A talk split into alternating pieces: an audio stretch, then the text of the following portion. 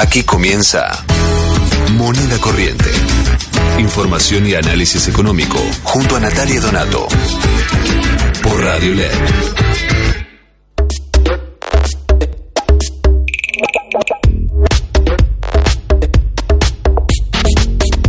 Muy pero muy buenas tardes, bienvenidos, bienvenidas. Esto es Moneda Corriente, el programa de Natalia Donato, aquí en LED FM. Mi nombre es Agustín Gulman, obviamente no soy Natalia Donato, eh, que hoy está con un evento muy pero muy especial. En un ratito nos va a contar más. Está en un lugar donde hay gente muy pero muy muy importante. Obviamente esta es una semana, nada, qué decir, ¿no? Eh, hiper especial. Es la semana de la política. Mañana asume ni más ni menos que el nuevo presidente Alberto Fernández. Y ya está, se terminó la transición, se terminó este, este, se terminó, me parece, en realidad acá empieza, ¿no? Como decía eh, Alberto Fernández el viernes en la presentación del gabinete, pero se terminó, nada, la incertidumbre, el devenir de la transición, este, no saber quiénes van a ser los, los funcionarios este, más importantes del gobierno que se viene. Eh, así que, que bueno, este, algo que llega a su fin y algo que empieza. Un presidente que se va y un presidente que asume. Este fin de semana hubo un eh, evento muy pero muy especial, parece que muy muy importante, ¿no? Porque fue, creo que el evento que marcó la, la, este, jornada del domingo eh, en, en, Luján, en la Catedral de Luján hubo una misa eh, organizada por eh, el obispo Ojea, donde entre otras cosas se cruzaron Mauricio Macri y Alberto Fernández.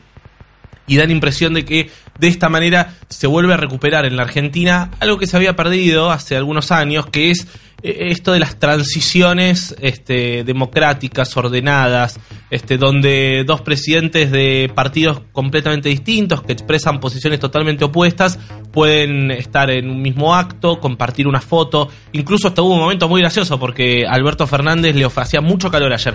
Y Alberto Fernández le ofreció de su vaso de jugo, medio de jugo de pomelo, medio adicto al jugo de pomelo Alberto Fernández, eh, al presidente Macri. Así que, bueno, qué sé yo, cosas que va dejando esta transición y cosas que se vienen, ¿no? Por supuesto, porque indudablemente ya una vez eh, asumido Alberto Fernández y después de todos los festejos, de todo lo que va a implicar el festival que va a haber mañana en la Plaza de Mayo, posiblemente con una gran multitud, Alberto Fernández va a tener que comenzar a tratar de enderezar una economía que está en crisis. Da la impresión de que está todo ordenado, pero en realidad es todo un verdadero caos. Y da la impresión de que está todo ordenado en realidad porque hay un megacepo, eh, hay economistas que coinciden abiertamente en, que el cepo que se le puso al dólar después de las elecciones del 27 de octubre es muchísimo eh, más fuerte que incluso que el que había durante la gestión de, Cristina Kirchner. Eh, así que bueno, está todo ahí como muy, muy paralizado, un dólar, este, si se quiere, ficticio, por decirlo de alguna manera, 62 mangos con 50. En el Banco Nación el dólar libre está más de 70 pesos.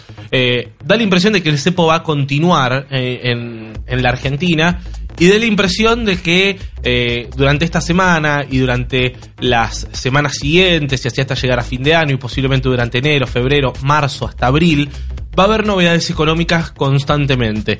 La novedad central de esta semana, ahora parece llamativo, recontra llamativo, porque en realidad todavía ni siquiera asumió el nuevo presidente, pero esta semana es posible que haya sesiones en el Congreso de la Nación para empezar a tratar el presupuesto 2020, un presupuesto que en realidad te lo habíamos contado acá en Moneda Corriente. Eh, Macri ya había mandado al Congreso, obviamente en el equipo económico de Alberto Fernández piensan que ese proyecto era un proyecto de ajuste, era un proyecto que no era viable, así que lo revisaron por completo y lo van a mandar el 12 de diciembre al Congreso para tratarse. La idea es que se apruebe rápido, no va a haber un gran debate, la oposición ya anticipó que lo va a acompañar, así que bueno, hoy me contaban que incluso podría ser que el 13 mismo ya sea ley el presupuesto para el año, el año que viene. Y lógicamente eh, restan definir algunas cuestiones, ¿no? Porque Alberto anunció su gabinete, en un ratito obviamente vamos a profundizar entre los nombres, sobre, sobre todo en los nombres de áreas económicas, ¿no? Que parece que ahí está la clave.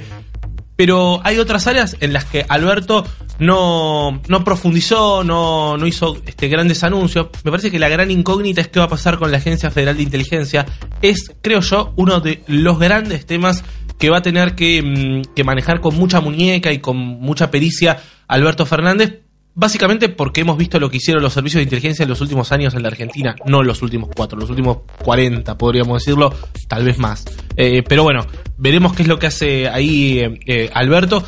da la impresión de que hay uno, un, este, un hombre muy importante que, vuelve al gobierno, que vuelve al poder, que es Gustavo Vélez, que vuelve como secretario de Planeamiento Estratégico y que en su momento, recordemos, en 2004 se fue de gobierno denunciando a, a, Stiuso, da la impresión de que va a tener un rol importante en, lo que se refiere a reformas del Estado. Y eso me da la impresión, o todo parecería encaminarse a que eh, va a implicar, este, no lo quiero anunciar, pero me da la impresión, o una gran reforma de la Agencia Federal de Inteligencia o directamente su, su disolución. Hay que ver cómo se hace eso, si es progresivo, si es de inmediato, porque, lógicamente, vos disolvés la AFI, pero tenés la gran mano de obra, algo parecido a lo que ocurrió eh, hace muchos años con eh, efectivos de la policía bonaerense, ¿no? Vos descabezás a las cúpulas o descabezás este, partes eh, de, de, un entramado de corrupción y demás, pero esa mano de obra queda desocupada y obviamente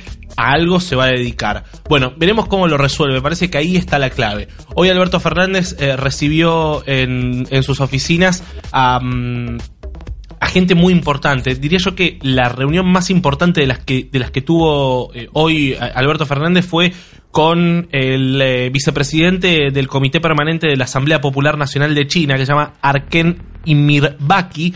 Eh, vos decís, bueno, ¿por qué este nombre que no nos suena y, demás? Bueno, es un nombre muy pero muy importante, sobre todo porque Alberto va a focalizarse en las reuniones, en las, este, en la relación con, con China, sobre todo teniendo en cuenta que en una primera instancia, hasta tanto se pueda renegociar la deuda, hasta tanto se pueda encaminar la macroeconomía, indudablemente va a requerir de mercados eh, que no provengan directamente de los Estados Unidos, por ejemplo, así que veremos ahí qué es, qué es lo que pasa. Hoy fue esa, esa reunión, obviamente estuvo también Felipe Solá, futuro canciller. Eh, y ya sabemos quiénes son los ministros también. Y ese es el gran dato que, que, me parece que fue el dato del fin de semana. Martín Guzmán, un hombre este, discípulo de Joseph Stiglitz, un hombre que proviene de la heterodoxia, un hombre eh, que se ha mostrado crítico del Fondo Monetario Internacional, que entre otras cosas propone no pagar ni los intereses ni los capitales de la deuda de cada dos años, con el objetivo de hacer repuntar la economía argentina y así este, empezar a gestionar los dólares necesarios para cumplir con los acuerdos. Eh, Martín Guzmán asumirá mañana a la tarde junto al resto de los ministros y el mismo miércoles ya tiene que afrontar algunos vencimientos de deuda en pesos. Eh, de todos modos, la clave está en lo que pasa en marzo-abril, eh, con vencimientos ya mucho más importantes, creo que cercanos a los 20 mil millones de dólares. Así que veremos eh, cómo hace el nuevo ministro de Economía y Hacienda para lidiar con eso, porque indudablemente va a ser la gran cuestión. Y por el otro lado, otra noticia que me parece que va marcando en algún punto otros fines de ciclo tiene que ver con las elecciones en el Club Atlético Boca Juniors. Ayer hubo elecciones, ganó la lista de Jorge Amor Ameal, que lleva como candidato a vicepresidente a Mario Pergolini, eh, y que lleva como candidato, y me parece que esta es la gran novedad de las últimas semanas, candidato a vicepresidente segundo es Juan Román Riquelme. Ahí mm, nuestro operador Mariano Tolosa, que es fanático de Boca, eh, celebra, me parece, la candidatura de, Riquelme. No sé si, no sé si es tan fanático, no sé si es tan fanático de Boca, Tolosa, o sí. Me parece que es hiper fanático. Es fanático, me parece que me quedé corto. Bueno, se impuso la lista. ¿Y por qué digo fin de ciclo? Bueno, básicamente porque la otra lista, la de Cristian Gribaudo, era la lista que respaldaba Daniel Angelici, principal aliado político de Mauricio Macri, un hombre de su mayor confianza, uno de los, eh, de los hombres que, que más manejaba que formaba parte al menos de la mesa judicial del presidente. Bueno, indudablemente esto implica un fin de ciclo. Después de 24 años termina el macrismo en Boca y habrá que ver, eh, Riquelme va a tener potestad absoluta en el manejo del fútbol, de todo el fútbol, de las inferiores, de la primera, de las, de las gladiadoras, que son es el equipo de fútbol femenino. Así que veremos qué es lo que ocurre, eh, porque indudablemente eso es muy, pero muy importante. La otra novedad de este fin de semana, obviamente, fue el acto de despedida de Macri en la Plaza de Mayo, un discurso corto y frío, una Plaza de Mayo bastante colmada de gente, hay que decirlo. Em, y también eso va marcando el pulso de lo que implica eh, para, para, un país, nada, que de, pronto los presidentes que se van con este un gran caudal de votos, eh, de pronto expresen que, que me da la impresión de que tal vez no se termina nada. Como en su momento no se terminó Cristina Kirchner y siguió más vigente que nunca, ahora lo, hemos visto, vicepresidenta asumirá mañana, me da la impresión de que Macri, si lo deseara, podría llegar a convertirse en un líder opositor que tal vez en algún momento decida competir por algún cargo. Así que este es el panorama político, económico que se abre en, en estos días. Una jornada muy pero muy caluroso. 33 grados 8 décimas es la temperatura actual cuando pasaron 14 eh, minutos de las 2 de la tarde. Se esperan lluvias recién para el miércoles. Un calor hoy a la mañana cuando salí de mi casa. Hoy salí a las 6 de la mañana. 22 grados hacía. Bueno, así que preparémonos porque se vienen días muy pero muy calurosos. Nos vamos acercando indudablemente al verano. Así que amigo, amiga, aferrate a tu aire acondicionado y quédate escuchando esto que es moneda corriente. Ya venimos. Auspicia este programa.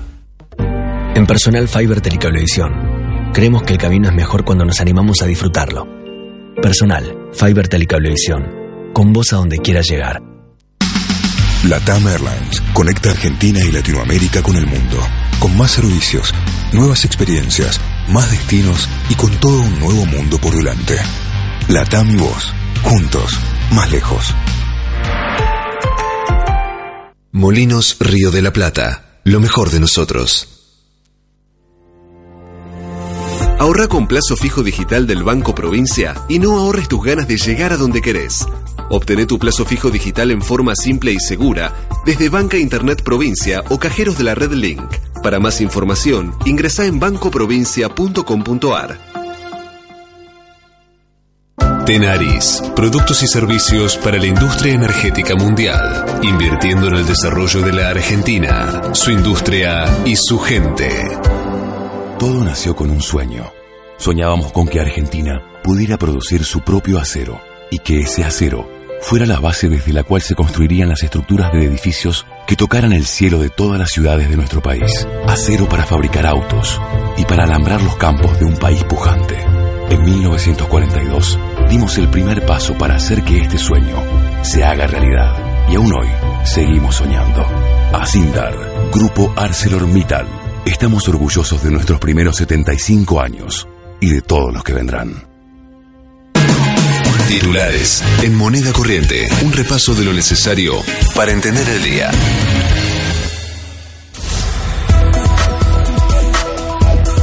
...16 minutos pasaron de las 2 de la tarde... ...34 grados 6 la temperatura... ...para mañana 39 de máxima... ...y para el miércoles 38... ...y por fin Sí, las lluvias. Alberto Fernández prepara una batería de anuncios económicos. El presidente electo asumirá mañana y en los próximos días enviará al Congreso un proyecto de ley para declarar la emergencia económica. Además, en los próximos días mandará al Parlamento el presupuesto para 2020. Fernández prepara modificaciones en el impuesto a bienes personales y podría definir una suba de los salarios más bajos y las jubilaciones. Macri dijo que no hay tierra arrasada y que está orgulloso de su gestión. El presidente Mauricio Macri dijo anoche que no se irá del país y descartó que haya tierra arrasada. Estamos orgullosos de lo que hemos hecho, aseguró durante una entrevista que forma parte del documental Momentos. Asumí un compromiso y lo voy a cumplir. Me parece bien que surjan otros liderazgos. Elecciones en Boca se impuso la lista de Ameal, Pergolini y Riquelme que desplazó al macrismo. La lista de Jorge Amor Ameal y Mario Pergolini, que llegaba como candidato a vicepresidente segundo a Juan Román Riquelme, se impuso ayer por más de 10 puntos frente a Cristian Guibaudo, que era apoyado por Daniel Angelici y Diego Armando Maradona. Votaron más de 38.000 socios eneises. Los industriales reclaman un shock productivo y más créditos. Empresarios industriales pidieron previsibilidad y que se reactiven los créditos para fábricas que permitan reactivar la producción y las exportaciones. Desde la Unión Industrial Argentina adelantaron que quieren consensos y que es necesario abrir los bancos y no cerrarnos a mercados externos. Fernández descarta subas de tarifas en el inicio de su gobierno. El gobierno había postergado en el tramo final las subas de agua y actualizaciones de las tarifas del transporte público. Sin embargo, los equipos del presidente Alberto Fernández adelantaron que por varios meses no habrá aumentos de tarifas. El secretario de Energía será Sergio Lanciani, tal como adelantó el presidente el viernes pasado. Un día como hoy, explicado en una canción. Efemérides. En moneda corriente.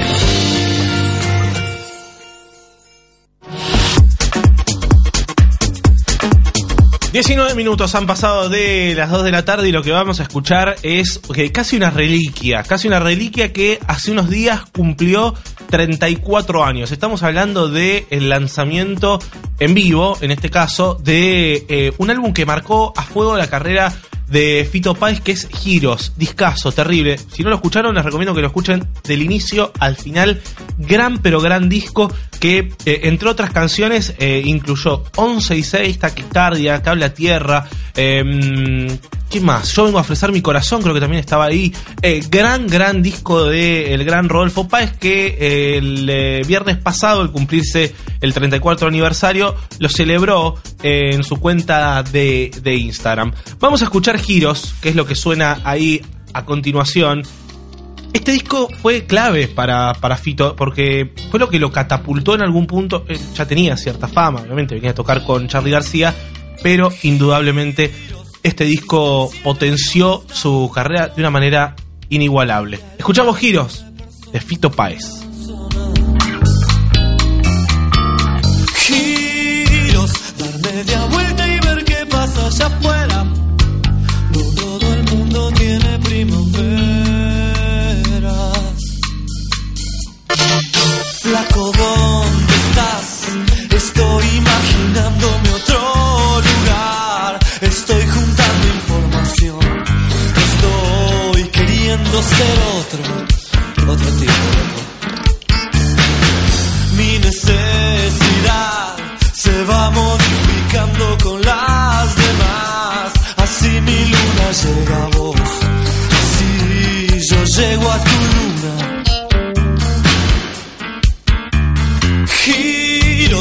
Todo da vueltas como una gran pelota.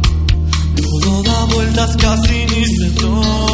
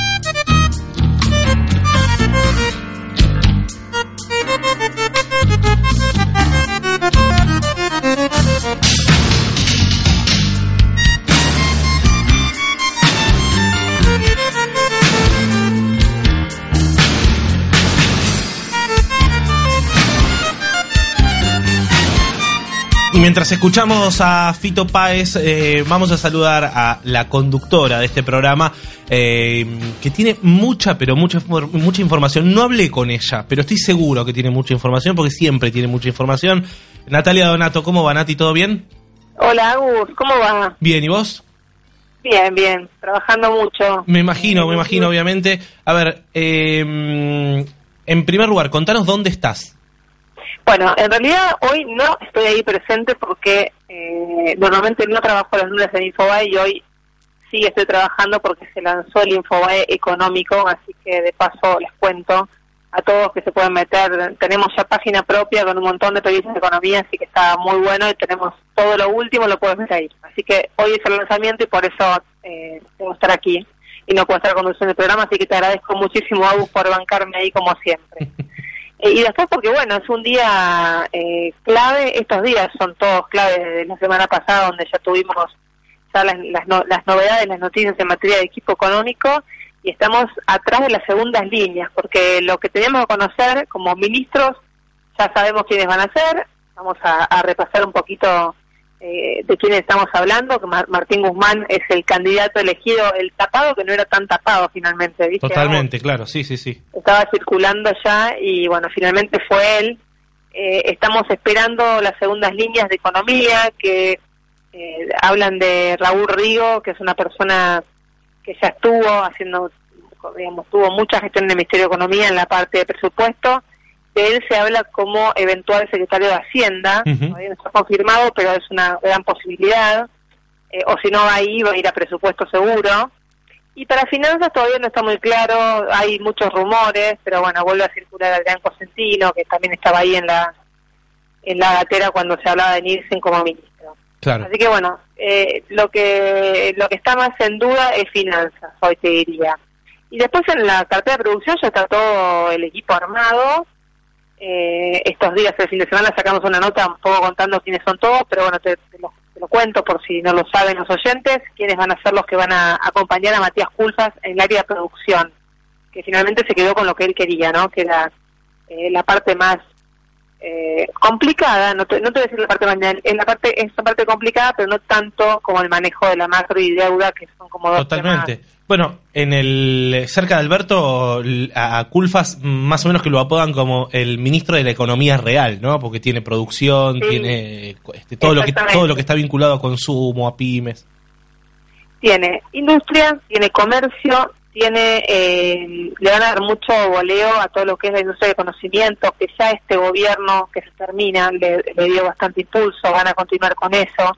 Tiene pyme, eh, la Secretaría pyme, tiene también energía, que eso estaba en, en economía hasta ahora, bueno, ahora va a pasar a ser parte de producción, y tiene minería también.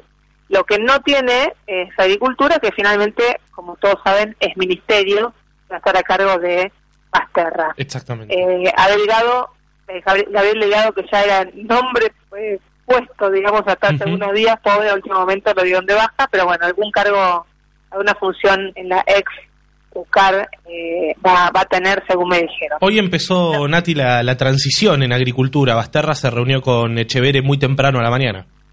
Sí, pero vos sabés que estuve averiguando y no está sucediendo lo mismo en otras carteras, Claro. al menos en finanzas, intentando averiguar además quién quién se había puesto en contacto con ellos.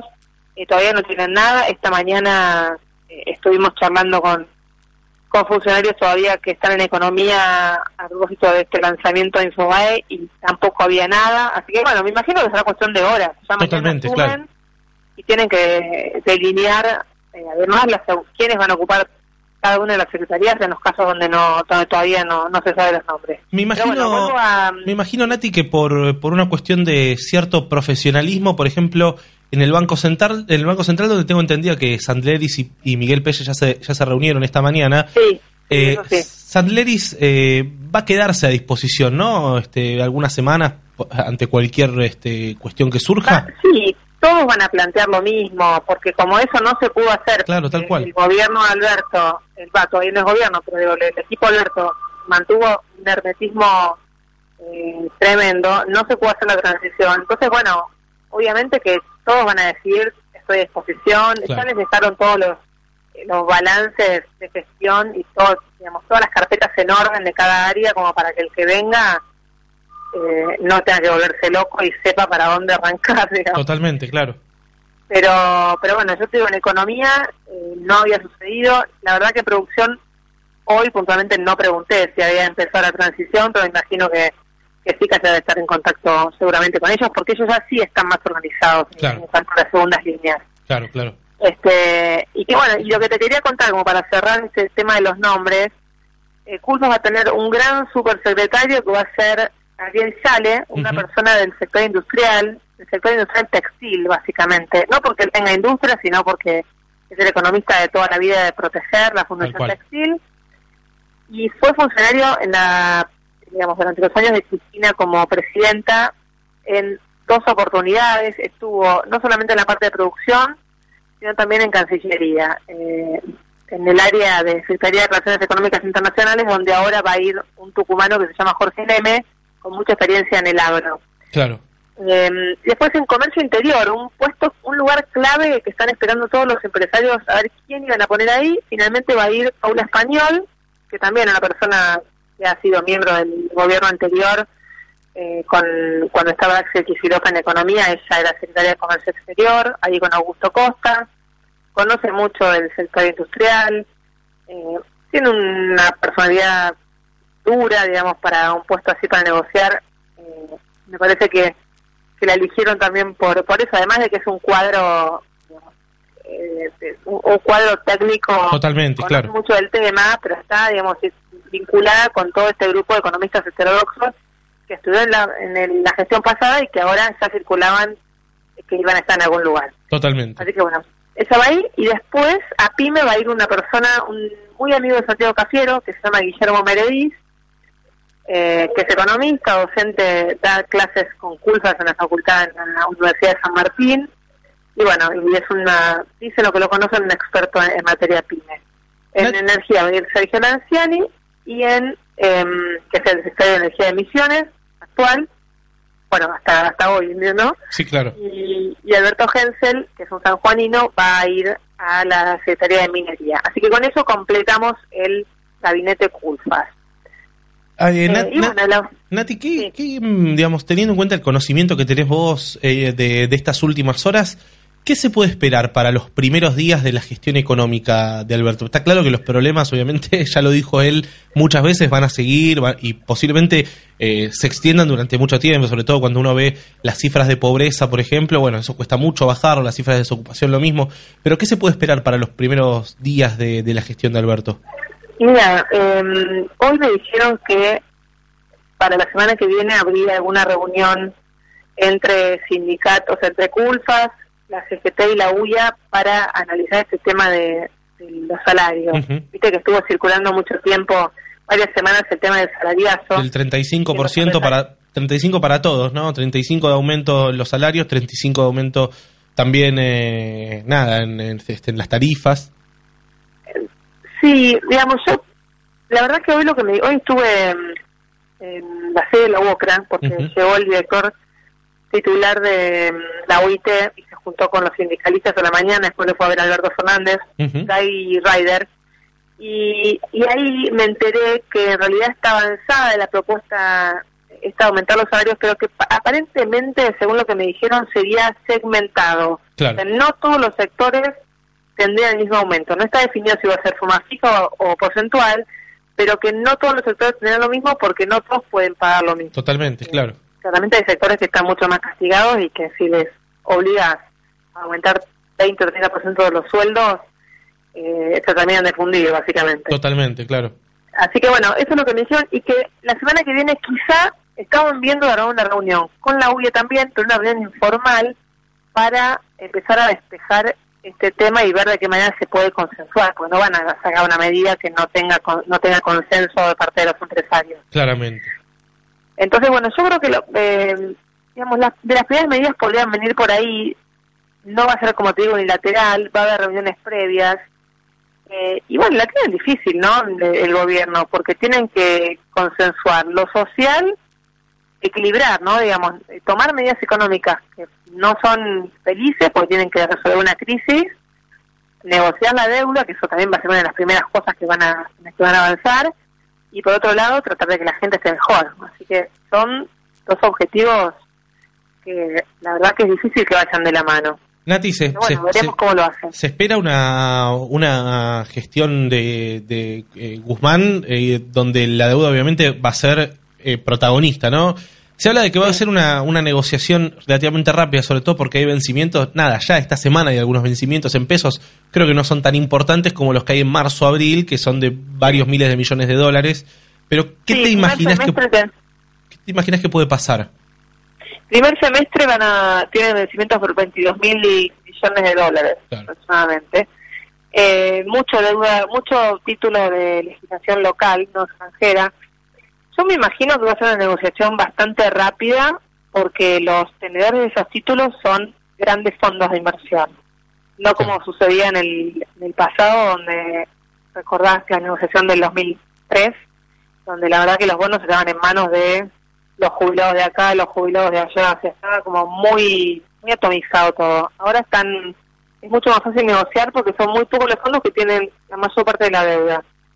Y, y yo creo que va a haber, las condiciones van a ser amigables, ya es- los, los eh, precios de los, de los bonos ya están descontando incluso un bono, bueno, nos lo decía Santiago López Alfaro la semana pasada, ¿no? Descuentan una situación peor de la que eh, sería.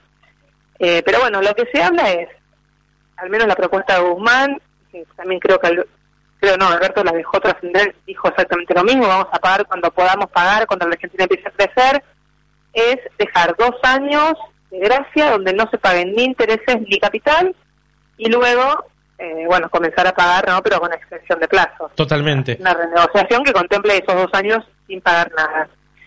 Eso Bueno. con los bonistas privados. Claro. Y con el fondo, en simultáneo, también negociar para que- para despejar vencimientos. Lo más fuerte es 2022-2023, bueno, tratar de correr esos vencimientos hacia adelante. Nati, también hay una otra, hay otra, hay otra duda que, que surge eh, sobre, bueno, cu- cuál va a ser eh, la relación, este, por ejemplo, con IPF, ¿no? Con Guillermo Nielsen como, como este presidente, como, como el mayor directivo de la, de la empresa. IPF. Exacto, pero también con otras ¿no? empresas eh, estatales. Pensaba recién en Aerolíneas Argentinas, que durante el kirchnerismo eh, eh, Mariano Recalde hizo, coinciden, coinciden muchos, incluso creo que la, la expresidenta de Aerolíneas eh, también lo había destacado en su momento, ni bien asumió. Constantini. Exactamente. Ahora, eh, hay que ver, bueno, ahí quién, quién va a ir, se hablaba de, Pari- de Pablo Seriani, eh, hay que ver si efectivamente eh, eh, es él, pero también hay que destacar que Aerolíneas Argentinas durante muchos años debió ser financiada porque eh, día a día representaba para el Estado miles y miles de millones de dólares, ¿no? Sí, lo intentaron reducir el déficit. En un momento, en la primera parte de esta gestión se logró y después, con la, la hecatombe económica, finalmente eh, los números no fueron, Claro. digamos, no terminó como, como imaginaba este gobierno que iba a terminar. Eh, yo me imagino en una situación con aerolíneas puntualmente más parecida a lo que fue. Es muy difícil imaginarnos qué puede pasar, ¿no?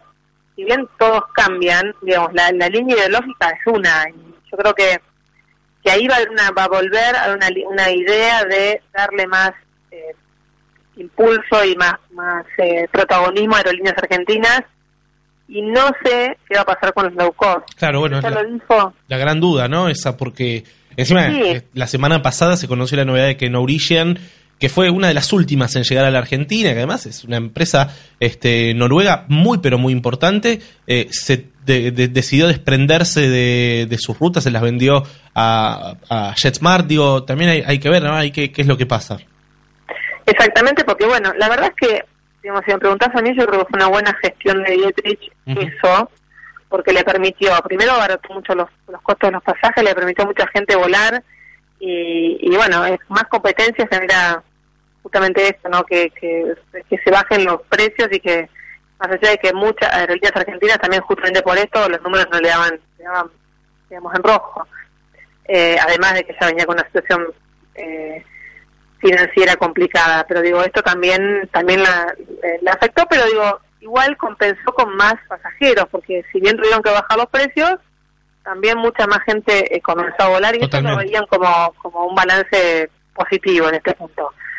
Eh, me imagino de nuevo una, una gestión más parecida a la anterior, donde no creo que se digamos, van a intentar seguir reduciendo el déficit de aerolíneas, pero como que el foco va a ser eh, volver a una gestión más similar a la anterior. Quizás no darle tantas rutas a, a las low cost. No me imagino que las desterren, las destierren completamente. No, No me imagino que den una vuelta de, página y digan todo lo que hizo el gobierno anterior, chao, no existe más. No, porque además hay, hay Porque un... tiene cosas positivas. No, sobre todo la generación de empleo, digo, no, no sé cuánto Exacto. representa, pero indudablemente vos tenés ahí un, un problema. Pasa lo mismo con, este, con, con las aplicaciones, ¿no? De, qué sé yo, pienso en, este, en todas las aplicaciones de, de pedidos de comida, de delivery, en Uber, Sí. digo, pasa lo mismo con, con esas aplicaciones. Y bueno, pero por otro lado, este, de- digo, imagino que... Es una tendencia mundial, ¿eh? Claro. no se puede ir en contra de Tal cual. Este, debe haber, debe haber mucha gente, este, no sé qué piensa, por ejemplo, Claudio Moroni, el próximo ministro de Trabajo, sobre estas cosas, pero debe haber mucha gente en el peronismo que las debe cuestionar, las debe rechazar, quiere que se vayan, pero por otro Sí. lado generan muchos puestos de trabajo, informales y demás, pero generan puestos de laburo. le permiten a la gente acceder a, a vuelos y a, y a- a pasajes mucho más económicos. Entonces, Totalmente, desde este claro. punto de vista, no va en contra de lo que intentan transmitir desde el, desde el frente de todos. Totalmente.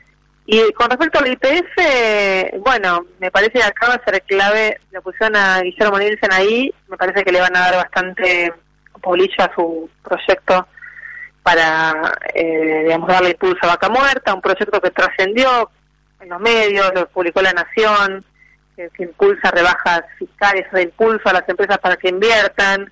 Ellos lo desmintieron igualmente, pero el proyecto era el de ellos, de todas formas. Así que me parece que están ahí expectantes el sector, me parece que es una buena noticia, al menos lo que las empresas decían cuando se juntaban con Nielsen era que el proyecto era razonable, que, que Nielsen sabía, eh, del, digamos, sabía del sector, no es, no es que viene del sector, pero digo, había estudiado y entiende lo que no hay que hacer. Tal cual.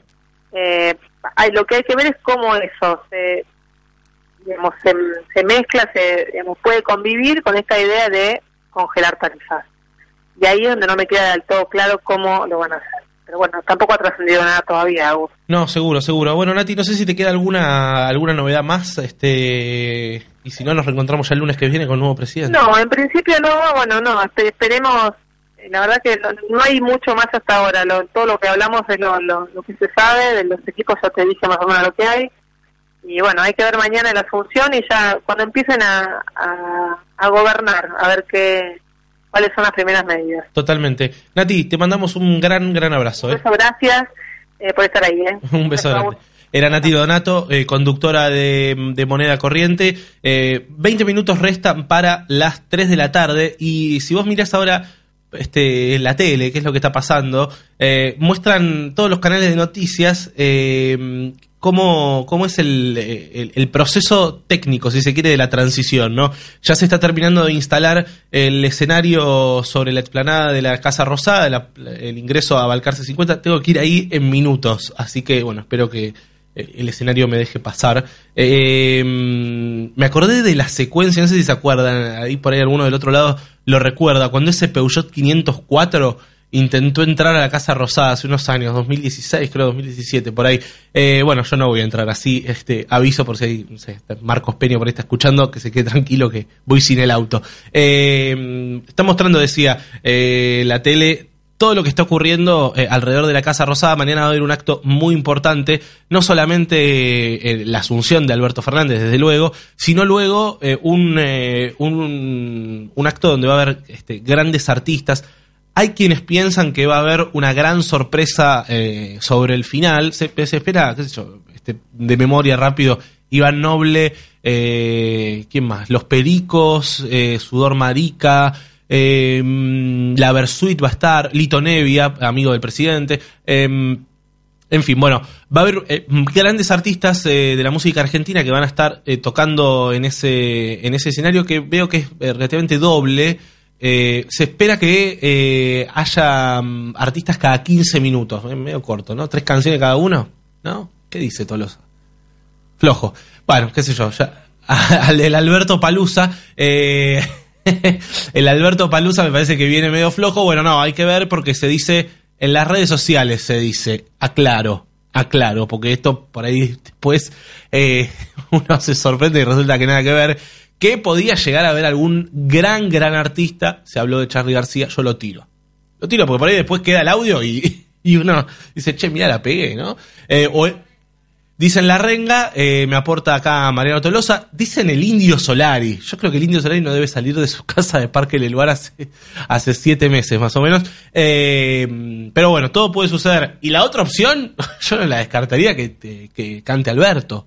cantó cantó 25 veces durante la campaña, nos taladró la cabeza todo con solo se trata de vivir con Lito Nevia, así que bueno, ¿quién te dice por ahí de pronto? El tipo agarra la guitarra, tiene varias guitarras, su secretaria de hecho le regaló una guitarra este, el día que ganó la selección, una guitarra muy linda, eh, así que bueno, habrá que ver eh, si Alberto este, se pone a tocar eh, con Lito Nevia, por ahí la balsa, dice, esta, esta es lo que me dejó Macri, y se pone a cantar la balsa, y y mira las reservas del Banco Central. Bueno, no, fuera de joda. Eh, mañana el operativo empieza muy temprano en la mañana, va a estar todo cortado la zona del Congreso porque a las 11 de la mañana empieza la Asamblea Legislativa, 11 y media jura Cristina, 12 del mediodía jura Alberto Fernández, después parten los dos hacia la Casa Rosada, aparentemente los va a llevar el chofer de él que se llama Daniel Rodríguez, eh, hasta, mm, hasta la Casa Rosada, todo de contramano por Avenida de Mayo entran a la Casa Rosada y tipo 4 de la tarde se espera que sea la jura de ministros, que es en el Museo de la Casa Rosada, que es eh, detrás, digamos, sería más cerca del Bajo que eh, de la explanada que todos conocemos, ahí linda la Plaza de Mayo. Y después, a las 7 de la tarde, está previsto que tanto eh, Alberto Fernández como la vicepresidenta Cristina Kirchner hablen a lo que se espera que sea una gran multitud allí en, en la zona de Plaza de Mayo. Así que bueno, estaremos desde luego con nada, toda la información de lo que ocurre ahí porque es el gran día, ¿no? Además es el Día de la Democracia. Me parece que eso es muy, pero muy importante de tener en cuenta. ¿Escuchamos algo de música? Cuando pasaron 45 minutos de las 2 de la tarde.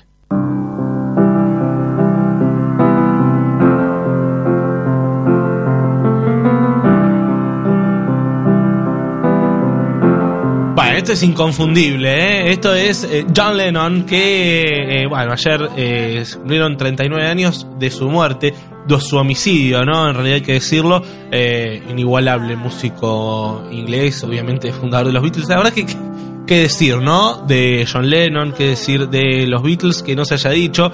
Bueno, podemos recordar al gran John Lennon que compuso esta canción junto a Yoko Ono. Em, Nada, tenía apenas 40 años. Qué lástima la muerte de Lennon. Eh, asesinado por un fanático, Mark David Chapman. Este tema casi que se convirtió en un himno a la paz mundial. Eh, obviamente, Lennon, un gran activista por la paz, un gran activista político. Eh, así que bueno, nos acordamos ayer, se cumplió el aniversario 8 de diciembre. Escuchamos al gran John Lennon haciendo este clásico que obviamente casi que ni te diría que no, no hace ni falta presentarlo, pero te lo digo, se llama Imagine.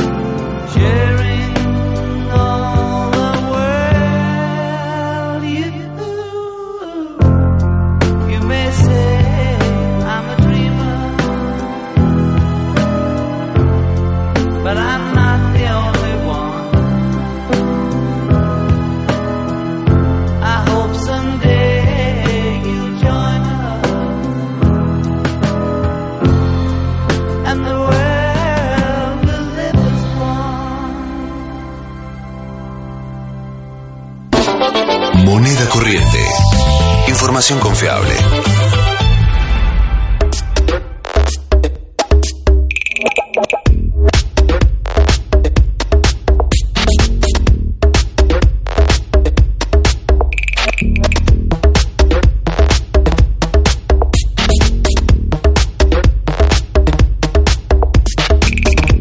Continuamos en esto que es moneda corriente hoy sin Nati Donato. Eh, lógicamente, lo que se va a vivir mañana va a ser la eh, gran novedad, ¿no? Eh, de. mm, Nada, qué sé yo, de la política de los últimos años. Me parece que hay, hay algo que eh, indudablemente vivimos en estas últimas jornadas que tiene que ver con cierta cosa de eh, respetar la democracia. Y me parece que es algo que está bueno, porque mm, uno podría este, tratar de hacer un poco de memoria, mirar un poco para atrás. Y me parece que la última transición más o menos ordenada fue la transición de Menem a De la Rúa. ¿Se acuerdan? Allá por el 99. Obviamente, la experiencia radical terminó para atrás, con el país explotadísimo, con el país en llamas. Eh, y luego llegaría Dualde, luego llegaría Kirchner, luego llegaría Cristina dos veces.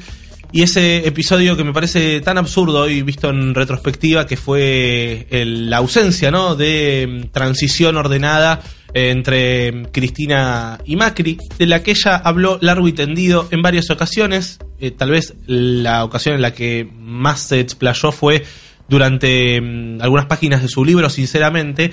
Eh, y bueno, llegamos a este, a este momento donde ayer Macri y Alberto compartieron juntos una misa por la paz en la ciudad de Luján.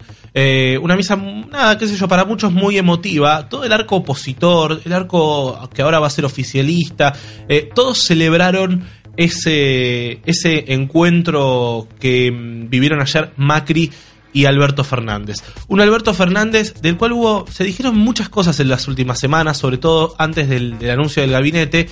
Digo que se dijeron muchas cosas porque se dijo que Cristina iba a imponer ministros, que iba a imponer secretarios. Y cuando vos ves el, el gabinete, eh, si uno piensa en aquella película humorística, los tuyos, los míos, los nuestros, me da la impresión de que el reparto o que la balanza quedó más inclinada a favor de Alberto Fernández. Creo que casi toda la plana mayor, los funcionarios más importantes, no porque el resto no sean importantes, sino por la trascendencia que van a tener, son hombres y mujeres que provienen del círculo más íntimo, del círculo más cercano Alberto Fernández. Pienso, por ejemplo, en Vilma Ibarra, que va a ser la secretaria legal y técnica de Alberto, la mujer que, como él dijo el viernes, le va a cuidar la espalda. Vilma Ibarra fue una mujer que criticó muchísimo a Cristina. Escribió un libro sobre el relato del kirchnerismo este, con muchas críticas a la expresidenta y ahora va a ser este, tal vez una de las funcionarias más cercanas a Alberto. Pienso en eh, María Eugenia Bielsa. Cristina le ofreció muchas veces a María Eugenia Bielsa ser candidata a gobernadora en Santa Fe y ella siempre lo rechazó por algunas diferencias que tenía tal vez con el kirchnerismo más duro. Bueno, ahora María Eugenia Bielsa va a ser ministra de Hábitat y Vivienda. Hay otros funcionarios, sí, efectivamente, que van a ser eh, o que son muy allegados a Cristina. Por ejemplo, Tristán Bauer. Tristán Bauer es el hombre que, para que te des una idea, estuvo a cargo de eh, la realización del documental Tierra Arrasada. Es un hombre que acompañó mucho a Cristina, tiene oficina propia en el Instituto Patria, para que se den una idea. Otro es eh, Guado de Pedro, Guadito, como lo presentó Alberto el otro día, es un hombre, obviamente, con línea directa a Cristina, a Máximo, pero también es un hombre que tejió un vínculo muy, pero muy fuerte con Alberto Fernández en estos últimos meses. El reparto, obviamente, me parece que fue relativamente equitativo. A Massa también le dieron algunos cargos. Indudablemente, eh, tal vez lo más destacado sea la figura de Malena Massa. Me da un poco de lástima, porque me parece que Malena estaba para un, cargo un poco más importante. Yo me la imaginaba ministra en algún momento. Se había especulado con que ella iba a ser ministra de Equidad y Género, cargo al que finalmente va Elizabeth Gómez Alcorta, abogada de Milagro Sala, militante del CELS, una mujer que forma parte del, eh, del colectivo este, feminista. Eh, mm, la verdad es que cuando uno mira, por ejemplo, otros hombres que, que van a responder a masa, mira Mario Meoni, ex intendente eh, de la localidad de Junín, un hombre que proviene en realidad del radicalismo, pero que bueno, terminó con los años acercándose a Massa. Así que me parece que es un gabinete de mucha apertura. Obviamente los cargos más importantes, Matías Culfas, eh, Martín Guzmán, son los cargos que van a tener una centralidad como muy, muy importante, sobre todo teniendo en cuenta el grado de crisis económica que hay en la Argentina.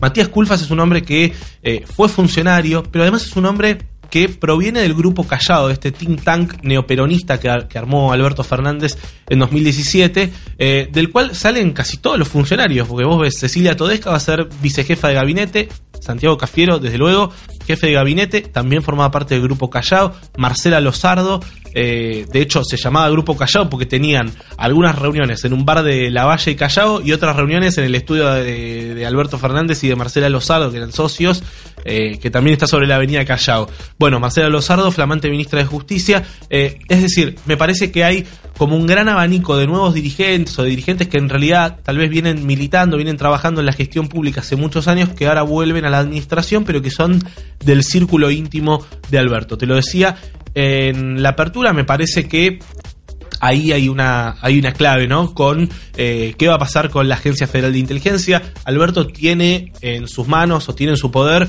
un proyecto que eh, diseñaron algunos colaboradores, algunos este, dirigentes del kirchnerismo vinculado a la disolución de la Agencia Federal de Inteligencia. Hay que ver, la verdad que históricamente eh, la Agencia Federal de Inteligencia, la AFI, la EXI de la Secretaría de Inteligencia, fue manejada este, por, eh, por gente muy cercana a los presidentes. Ahora lo vemos con Gustavo Arribas, que es un colaborador íntimo, un amigo íntimo del presidente. Está como ese mito de que la manejan, el mejor amigo del presidente maneja la AFI. No sé si siempre fue tan así, pero siempre fue alguien muy allegado de mucha confianza.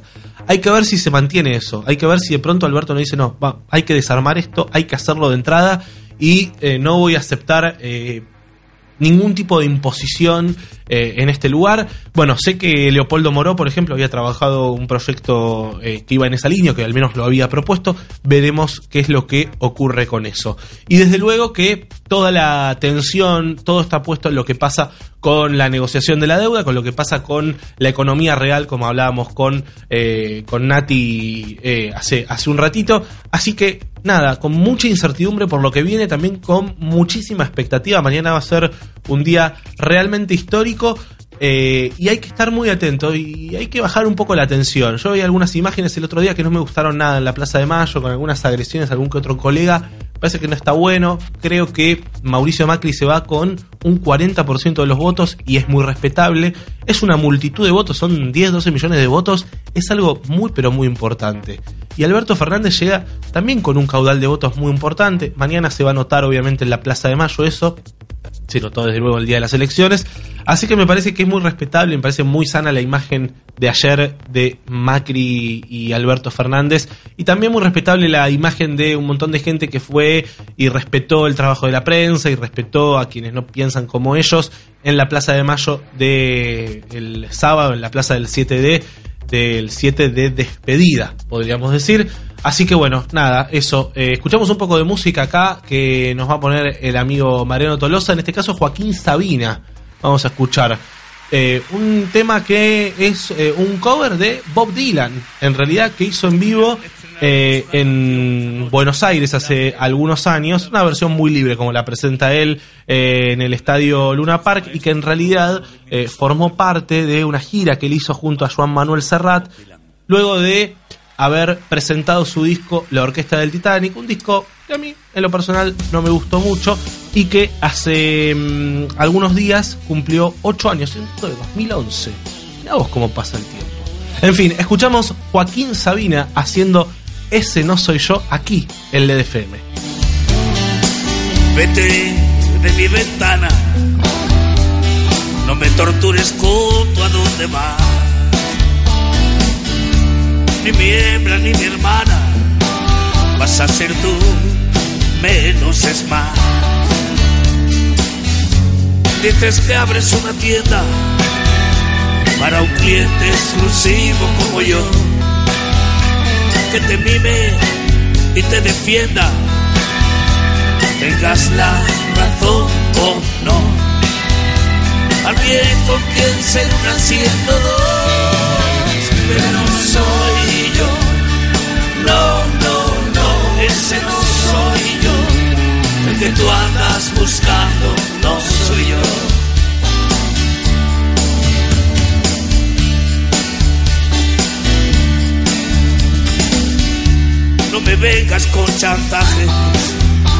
Yo también sé de ultrajes y dolor. Salgo el lunes de viaje con mi recién pintado corazón. Al filo de la navaja rompen las olas del mar. Tú haces cola en las remajas, yo me cambio de ciudad. Tú buscas un Jesús y un Barrabás, pero no soy yo. No, no, no, ese no soy yo. Muy bien, y nos vamos despidiendo. Esto ha sido moneda corriente hoy sin Nati Donato, que está en el lanzamiento de Infobae Económico. Se los recontra recomiendo. Hay un montón, pero un montón de información ahí que ustedes pueden repasar. Lo central, posta, ¿eh? Posta tiene que ver con datos del futuro de aerolíneas argentinas y datos de la transición en el Banco Central. Nosotros nos vamos, nos despedimos, ya llega Sara Di Tomaso aquí en LED FM. Yo soy Agustín Gullman y nos reencontramos el lunes que viene ya con nuevo presidente y con, con Natalia Donato acá presente entre todos nosotros con toda la información política y económica. Que tengan una gran semana. Estuvo Mariano Tolosa en los controles, Belén acá colaborando por supuesto en la producción, así que un gran, gran saludo a todos y quédense encendidos en la programación de LED FM. Adiós. Auspicio este programa. En Personal Fiber Telecablevisión, creemos que el camino es mejor cuando nos animamos a disfrutarlo. Personal Fiber Telecablevisión, con vos a donde quieras llegar. LATAM Airlines conecta Argentina y Latinoamérica con el mundo, con más servicios, nuevas experiencias, más destinos y con todo un nuevo mundo por delante. LATAM y vos, juntos, más lejos. Molinos Río de la Plata, lo mejor de nosotros.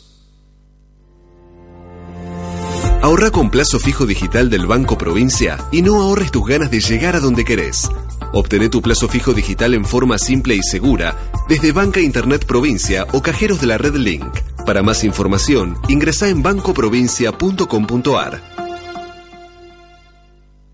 Tenaris, productos y servicios para la industria energética mundial, invirtiendo en el desarrollo de la Argentina, su industria y su gente. Todo nació con un sueño. Soñábamos con que Argentina pudiera producir su propio acero y que ese acero fuera la base desde la cual se construirían las estructuras de edificios que tocaran el cielo de todas las ciudades de nuestro país. Acero para fabricar autos y para alambrar los campos de un país pujante. En 1942 dimos el primer paso para hacer que este sueño se haga realidad. Y aún hoy seguimos soñando. Asindar, Grupo ArcelorMittal. Estamos orgullosos de nuestros primeros 75 años y de todos los que vendrán.